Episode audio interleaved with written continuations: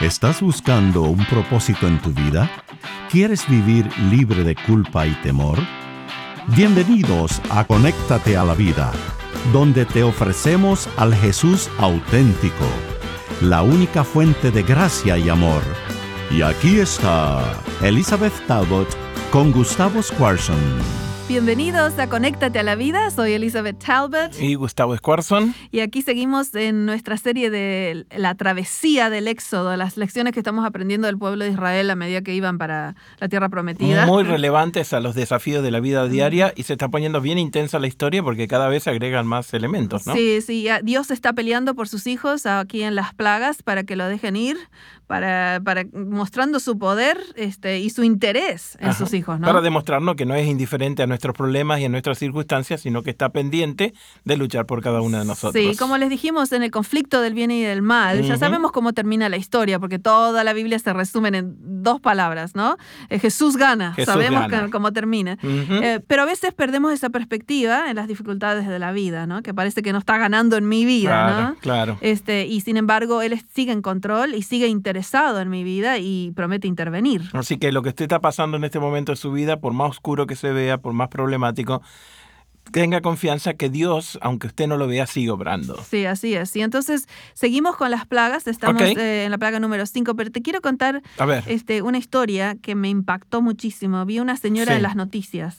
Era una señora que eh, un hombre le, le, sacó el auto, le secuestró el auto, no sé cómo se dice, le sacó el auto. Le robó el carro. Le robó el carro, pero adentro estaba su bebé. No. Sí, de la señora. Y el hombre que le, que le robó el auto no sabía que estaba el bebé adentro, ¿no? Y ahí es donde se formó un secuestro porque había una persona dentro del auto.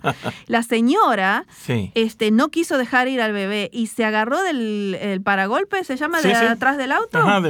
Y, y el hombre que iba manejando eh, iba con la señora colgando atrás, porque ella no dejaba el auto y, iba a perder la vida en el, en el, en el, proceso, ¿no? Claro, claro. Este, y aparece en las noticias con las manos vendadas. todas lastimadas. Este, todas lastimadas, pero con su bebé en su mano. Ah, ¿Viste? Porque, eh, porque la pasión que ella tenía por defender a su hijo era más grande que su propia vida. Claro. Y a mí me pareció tan perfecto símbolo de, Dios, de Cristo, que va toda la vida a llevar las, eh, toda la eternidad, va a llevar las heridas en la mano de lo que sufrió por su pasión de salvarnos. Fue más grande que su interés en su propia vida. Claro, y sería lindo que te visualices cada uno de nosotros, ¿no es cierto?, sostenido por esa mano lastimada porque nos da una sensación de paz y de seguridad increíble. Exacto, y esas son las lecciones que queremos aprender, de seguridad, de saber que un Dios tan poderoso y tan apasionado por nosotros eh, hace todo lo necesario por nosotros, no solo por nuestra salvación, que ya lo hizo en la cruz, sino por nuestra vida diaria, ¿no? Este, y que no nos abandona.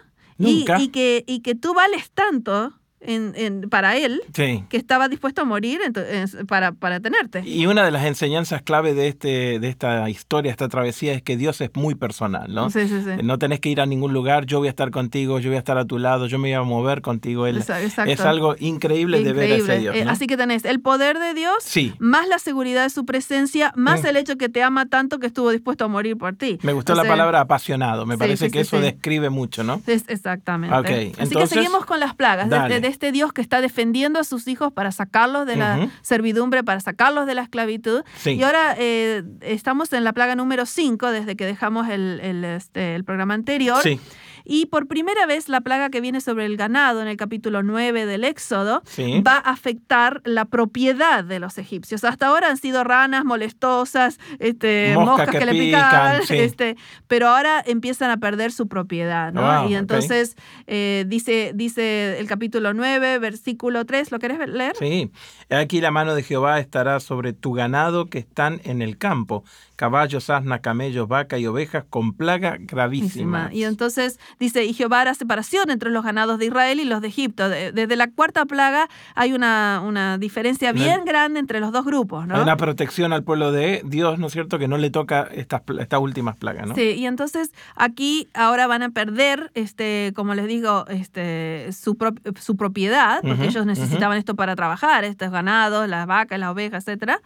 Y entonces esta es la primera vez que eh, Faraón envía personas a ver si es verdad que en el, que, en el pueblo de Israel no, no está pasando esto. Cabeza dura este hombre, ¿no? Porque mira que viene pasando y ahora manda a gente para que chequee si realmente estaba sucediendo. Y entonces dice, eh, ¿querés leer el versículo 7 del capítulo 9? Ah. Entonces Faraón envió y aquí que el ganado de los hijos de Israel no había muerto ni uno, dice. El corazón de Faraón se endureció, y no dejó ir al pueblo. Entonces viene por primera vez eh, ahora afectarse en la siguiente plaga la, la salud del, de la gente y de las mm, bestias, mm, ¿no? Mm, este, no solamente una plaga sobre ganado, ahora viene una úlceras sobre la gente, ¿no?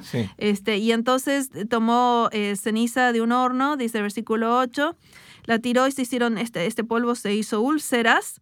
Y fíjate qué interesante que ahora los hechiceros, no solo que lo pueden repetir, como ya no han podido hacer desde la plaga tercera, no solamente lo pueden revertir, sino que ahora ellos van a sufrir la plaga ellos mismos. Así que vamos a, a, leer el versículo 11 del capítulo 9. Y los hechiceros no podían estar delante de Moisés a causa del salpullido porque hubo sarpullidos en los hechiceros y en todos los egipcios. Sí, así que ya no pueden protegerse ellos mismos. No pueden. No eh, pueden proteger el ganado, no, pueden, protegerse ellos. Eh, no pueden proteger al faraón, no pueden proteger a los egipcios. Ya se nota que Dios es más poderoso y que está peleando por sus hijos. Y está tomando control absoluto de la situación.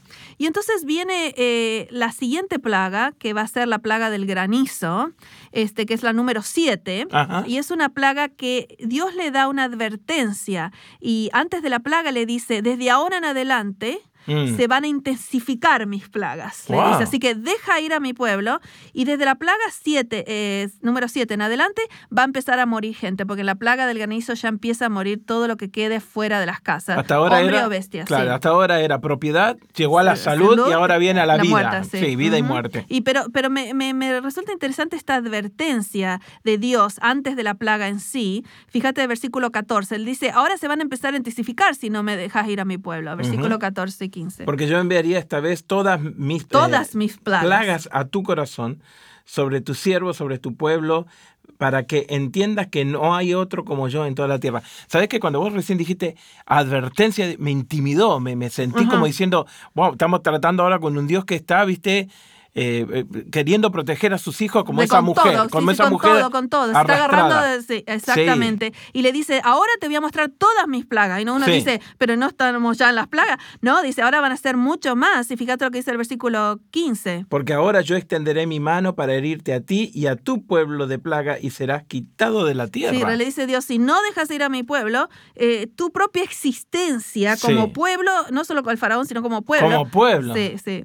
Y entonces dice el versículo 16, a la verdad yo te he puesto para mostrarte en, en ti mi poder para que mi nombre sea anunciado en toda la tierra, porque el honor de Dios está en mm. juego aquí, porque son sus hijos los que no pueden... ¿Quién es el más poderoso? ¿Los dioses de, Egipto o, el Dios de Israel? Así que es el honor de Dios que está eh, en juego aquí. Y una de las situaciones en las cuales uno pasa, ¿no es cierto?, que son bien difíciles, el objetivo número uno es para que Dios muestre su poder. Sí. ¿no? Y entonces la gente alrededor diga, mira, el Dios que tiene, que te libera de y te cuida y te protege y a mí, A mí me, me toca el corazón el hecho de que Dios sea tan apasionado por sus hijos que esté, que esté, dispuesto no solo a mostrar su poder, sino a morir por ellos, que es la muestra más grande que vamos a tener en la, en la número 10, ¿no? En un momento. Este, porque, bueno, no me quiero adelantar. Vamos, no, pero la, idea, la idea que venís eh, haciendo sobre los otros dioses podían destruir a lo mejor, pero ¿quién da la vida por sus propios hijos? No, no Claro, todos, pero esa es la, gran diferencia entre la religión cristiana y otras religiones, a las que respetamos, pero que son muy diferentes. Claro. Porque eh, eh, solamente en, el cristianismo tenemos un Dios que dio su vida por su gente. Que, que consciente y viene, ¿no es cierto?, a estar con nosotros y, y que rehúsa ir por la eternidad sin sus hijos al punto de morir por ellos.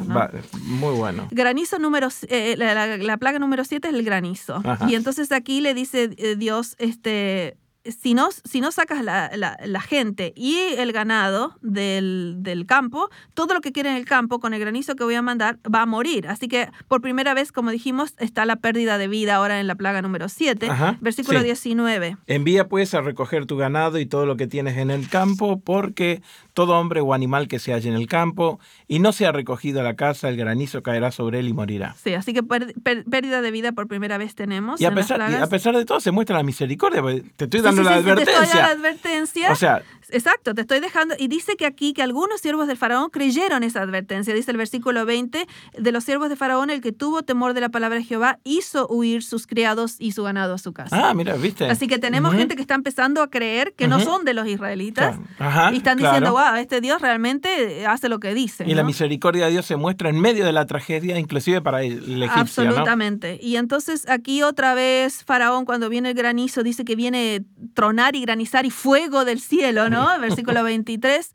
Y Faraón este, dice que dice, he pecado esta vez, versículo 27. Mm. Jehová es justo y yo y mi pueblo somos impíos y reconoce la culpa pero, este, sin embargo, no los deja ir. Así que eh, dice el versículo 35, cuando terminó este, el granizo, endureció su corazón nuevamente, ¿no? Bueno, el, los desafíos de la vida, reconocer es un buen paso, pero hay que dar el paso del de cambio, ¿no? De cambio, del creer y cambiar. Sí, sí, sí. Y, creer que Dios es quien dice que es, quién es, y que va a ser lo que va a ser, ¿viste? Entonces viene la plaga número 8, que es la plaga de las langostas. Muy bien. Eh, todo lo que este, no, no, no, destruyó el granizo va a destruir la langosta. Se lo come la langosta. Sí, y así dice Dios, ¿no? Que, que, que no va a quedar nada y este, eh, va, va, a estar amenazado el futuro de la cultura egipcia. Porque ya ahora no queda comida después de las langostas. Claro, Así que no tienen de qué comer. No extinción. Tienen... Eh, estamos, claro, claro, es lo que Estamos enfrentando la extinción total del pueblo. Dice, vamos a leer el capítulo 10, versículos 4 y 5. Y si aún rehusas dejarlo ir, he aquí que mañana yo trataré sobre tu territorio todas las langostas, las cuales cubrirán la faz de la tierra, de modo que no pueda verse la tierra y ella comerá todo lo que se escapó, todo lo que quedó del granizo, comerá a sí mismo todo árbol que os fructifica en el campo. Y llenará tus casas, las casas de tus siervos, etcétera, etcétera. Así que el futuro está amenazado porque no va a haber más alimento para el pueblo egipcio. Claro, o sea, las futuras generaciones a punto de extinción. Sí, y ahí empieza a negociar otra vez Faraón, quiénes son los que se van a ir, se pueden ir los, los hombres, pero los niños y los viejos tienen que quedarse. Mm. No, dice Moisés, tenemos que ir todos. Ah, no, entonces no dice faraón, endurece su corazón, piden el número 9, que son las tinieblas. Ahí sí están directamente enfrentando la extinción, porque si no hay sol, no va a salir ninguna planta. Claro. No, eh, no va, viste, ya no hay forma de que crezcan los alimentos tampoco. este, todo, todo lo que tiene vida, ¿no es cierto?, se va a comenzar a apagar. Sí, y entonces viene la plaga de las tinieblas que dice que, que era una tiniebla tan densa que se podía palpar. Dice el capítulo 10, versículo 21. ¿Querés leerlo? Sí, claro que sí. Jehová le dijo a Moisés, extiende tu mano hacia el cielo para que haya tinieblas sobre la tierra de Egipto, tanto que cualquiera la, pueda palpar. sí, sí, dice que no se podían salir de sus camas por tres días, de tan densa que era la tiniebla, ¿no? Tremendo. Y, ¿eh? este, y ahí, usted, eh, sabías que en Egipto el, el, sol era un dios, se llamaba Tum o Re. Y, y, ahora el dios de Israel es más poderoso que el dios del sol que ellos tenían. Este, están enfrentando extinción y ya el sol no sale. No tienen dónde acurrir a, buscar ayuda. Ya están. Y así, y, bueno, y por supuesto después de esto va a venir la décima plaga, en la que Dios va a mostrar que su poder más grande va a ser el hecho de que Él está dispuesto a morir por sus hijos, por eso la sangre mm. en la puerta que van a tener que poner los que le crean. Y entonces ahí ya vamos a hacer todo un programa sobre la plaga número 10 en un momentito. Pero lo que queremos dejar contigo es que sepas que tenés un Dios tan apasionado tan apasionado que no solo muestra su poder por sus hijos, sino que murió para salvarte. Tan, tanto vales eh, para Dios que Él está dispuesto a hacer lo que sea necesario para que tú vivas con Él por la eternidad. Así que espero que esto te dé seguridad, te dé gozo, te dé confianza y te ponga un canto en el alma, ¿no? Porque después de todo tienes un Dios tan grande, tan poderoso y que te ama tanto. Gracias por acompañarnos en Conéctate a la Vida. Para devocionales, videos, libros en audio y mucho más, te invitamos a que bajes nuestra aplicación Jesús 101 y que visites nuestro sitio de internet jesús101.tv. Nuevamente, jesús101.tv. Hasta pronto y recuerda que con Jesús puedes vivir sin temor.